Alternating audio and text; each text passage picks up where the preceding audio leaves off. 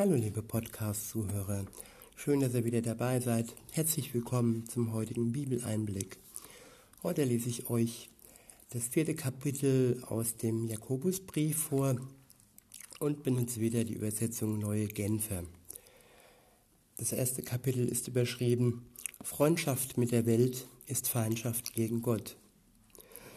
Ab Vers 1 heißt es, woher kommen die Auseinandersetzungen unter euch? Woher die Streitigkeiten? Kommen sie nicht daher, dass in euch selbst ein Kampf tobt? Eure eigensüchtigen Wünsche führen einen regelrechten Krieg gegen das, was Gott von euch möchte. Ihr tut alles, um eure Gier zu stillen und steht doch mit leeren Händen da. Ihr seid bereit, über Leichen zu gehen. Ihr seid erfüllt von Neid und Eifersucht aber nichts davon bringt euch euren Zielen näher. Ihr streitet und kämpft und trotzdem bekommt ihr nicht, was ihr wollt, weil, wir, weil ihr euch mit euren Anliegen nicht an Gott wendet. Und selbst wenn ihr euch an ihn wendet, werden eure Bitten nicht erhört, weil ihr in verwerflicher Absicht bittet. Das Erbetene soll dazu beitragen, eure selbstsüchtigen Wünsche zu erfüllen. Ihr Treulosen, wie eine Ehebrecherin den Bund mit ihrem Mann bricht, so brecht ihr den Bund mit Gott. Ist euch denn nicht bewusst, dass Freundschaft mit der Welt Feindschaft gegenüber Gott bedeutet? Wer also ein Freund der Welt sein will, erweist sich damit als Feind Gottes.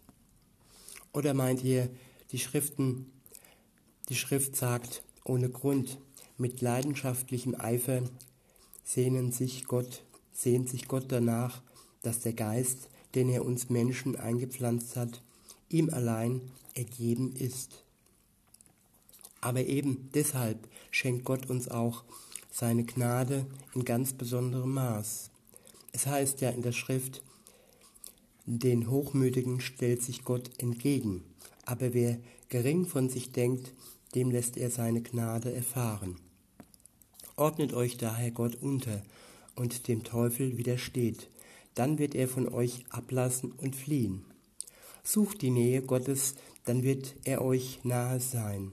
Wascht die Schuld von euren Händen, ihr Sünder, reinigt eure Herzen, ihr Unentschlossenen. Klagt über euren Zustand, trauert und weint. Aus eurem Lachen muss Traurigkeit werden, aus eurer Freude Bestürzung und Scham. Beugt euch vor dem Herrn, dann wird er euch erhören. Sitzt soweit der erste Abschnitt des ähm, heutigen Bibeleinblicks. Ich lese nochmal Vers für Vers und sage euch meine Gedanken dazu. Ab Vers 1 heißt es, woher kommen die Auseinandersetzungen unter euch, woher die Streitigkeiten? Kommen sie nicht daher, dass in euch selbst ein Kampf tobt? Eure eigensüchtigen Wünsche führen einen regelrechten Krieg gegen das, was Gott von euch möchte.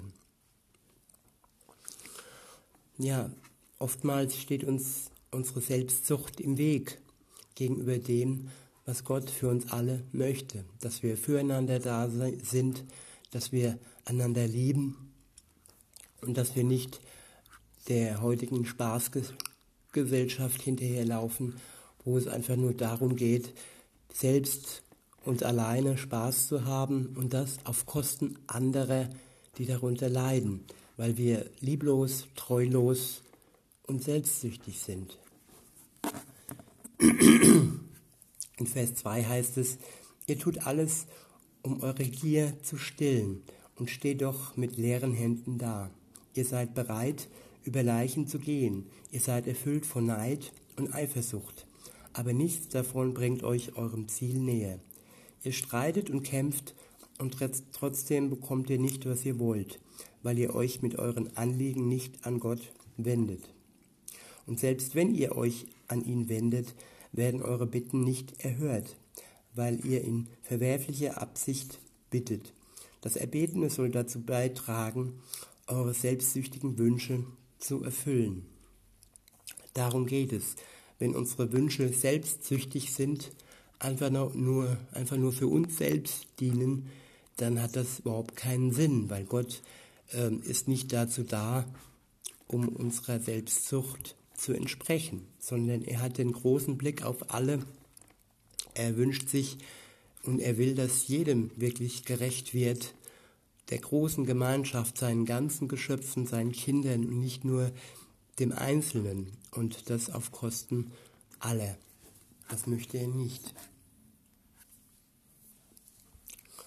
Und weiter heißt es dann in Vers 4, ihr Treulosen, wie eine Ehebrecherin den Bund mit ihrem Mann bricht, so brecht ihr den Bund mit Gott. Ist euch denn nicht bewusst, dass Freundschaft mit der Welt Feindschaft gegenüber Gott bedeutet? Wer also ein Freund der Welt sein will, erweist sich damit als Feind Gottes.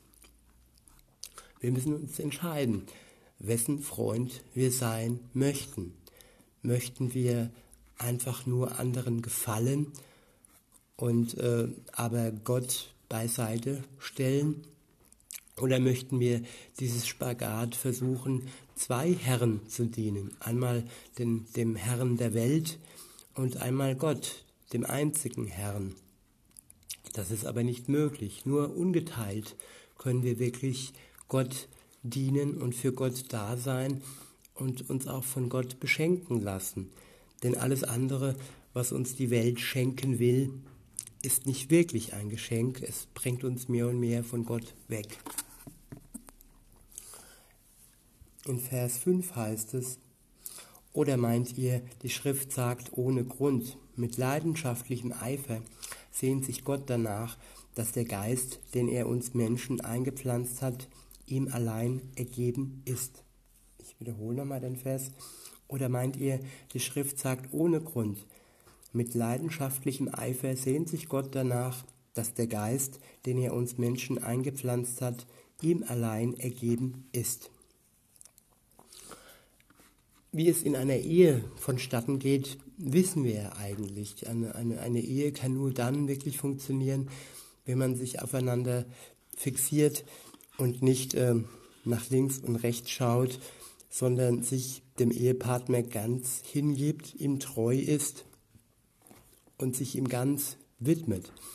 Und dass es eben keine anderen Frauen oder Männer gibt. Nur dann ist diese Ehe gesegnet nur dann äh, tut sie dem anderen auch gut. Und was unsere Beziehung zu Gott angeht, da ist es eigentlich genauso. Nur wenn wir uns einem einzigen Herrn, nämlich ihm, zuwenden und nicht mehreren Herren, die gar keine Herren sind, weil Gott der einzige Herr ist auf der Welt, dann kann die Beziehung zu Gott wirklich gut ablaufen. Und dann ist sie wirklich für uns am besten, für andere und sie läuft wirklich harmonisch ab. Weiter heißt es dann in Vers 6, aber eben deshalb schenkt Gott uns auch seine Gnade in ganz besonderem Maß. Es heißt ja in der Schrift, den Hochmütigen stellt, es, stellt sich Gott entgegen, aber wer gering von sich denkt, dem lässt er seine Gnade erfahren. Das gering von sich denken heißt nicht, dass wir uns wertlos machen. Das heißt nicht, dass wir uns krankhaft äh, schädigen. Gering von sich denken heißt einfach nur ähm, die Realität zu sehen, dass Gott, der große Gott über uns ist, dass er über uns steht und dass er uns über alle Maßen liebt und dass er uns über alle Maßen seine Gnade schenkt. Und das ist eigentlich nichts Negatives. Das macht uns nicht wertlos. Es stellt eben nur ähm, die Tatsachen zurecht, dass wir da nicht unsere eigenen Götter sind, sondern dass Gott der einzige und wahre Gott für uns sein kann und will. Weiter heißt es dann in Vers 7, ordnet euch daher Gott unter und dem Teufel widersteht dann wird er von euch ablassen und fliehen. Es ist sehr wichtig zu erkennen, ähm, oder sagen wir mal so, es ist sehr wichtig, den Teufel zu enttarnen. Denn er ist sehr raffiniert und er versucht uns äh, vorzugaukeln, dass er eigentlich ähm, nicht gegen Gott ist, sondern dass er genauso für Gott ist. Aber in Wirklichkeit möchte er uns von Gott wegbringen. Ich nenne mal ein Beispiel. Äh, es gibt äh, sogenannte schwarze und sogenannte weiße Magie. Und sogenannte weiße Magie die wird als gut verkauft, aber in Wirklichkeit bleibt Magie Magie. Es ist äh, ein, ein Mittel, sich Gott gleich zu machen, ein Mittel, Gott zu spielen.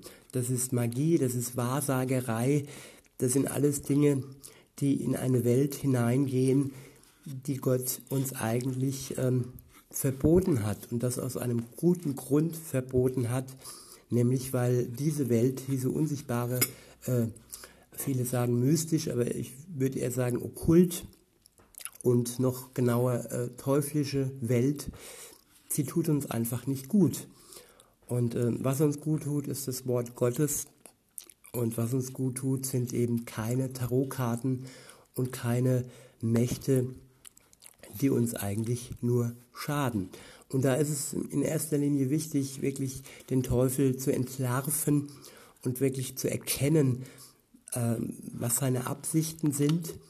Und wenn das passiert ist mit Gottes Hilfe, er kann uns da helfen, wenn wir eng an Gott sind, dann können wir auch das Gute von dem Bösen unterscheiden.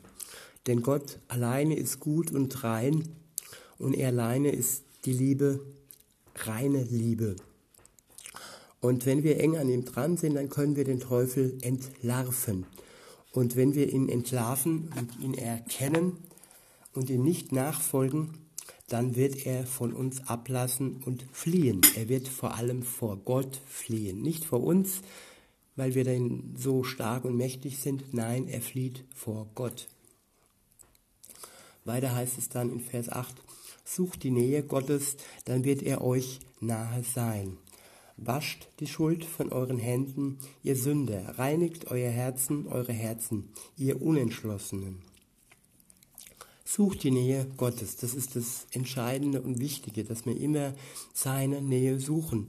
Und gestern sagte ich ja schon, dass er auch uns sucht. Es ist praktisch ein Aufeinander zukommen. Er kommt auf uns zu, weil er uns sucht. Und wenn wir ihn selbst auch suchen, dann können wir seine Nähe genießen. Und wichtig ist dann auch immer, uns von der Schuld frei zu waschen oder sagen wir so, frei waschen zu lassen dass wir in Anspruch nehmen, dass Jesus für uns gestorben ist, für unsere Schuld und dass wir uns von unserer Schuld durch sein Blut, das er für uns vergossen hat, reinwaschen lassen. Und erst wenn wir wirklich rein sind und die Sünde hinter uns gelassen haben, dann geht es auch darum, uns unser Herz zu reinigen und wirklich ihm ganz, dass wir uns ihm ganz hingeben können, ohne Schuld und mit voller Hingabe. Und auch die Unentschlossenheit, dass wir die hinter uns lassen und ihm ganz vertrauen, uns wie ein Kind ihm in die Arme fallen lassen. In Vers 9 heißt es dann, klagt über euren Zustand, trauert und weint. Aus eurem Lachen muss Traurigkeit werden, aus eurer Freude Bestürze und Scham.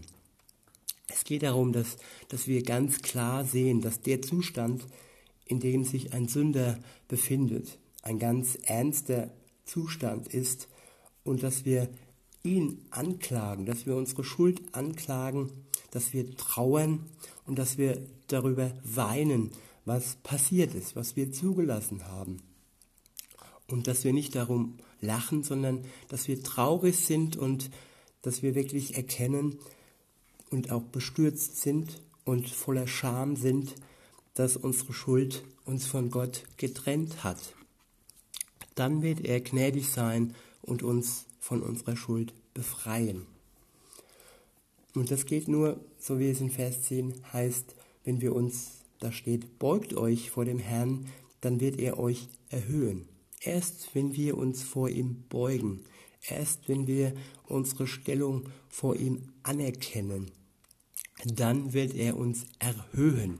Also er wird nicht äh, wie sadistische Menschen äh, den Zustand, dass wir uns vor ihm, vor ihnen verbeugen, auf Dauer zulassen. Nachdem wir uns verbeugt haben, wird er uns erhöhen.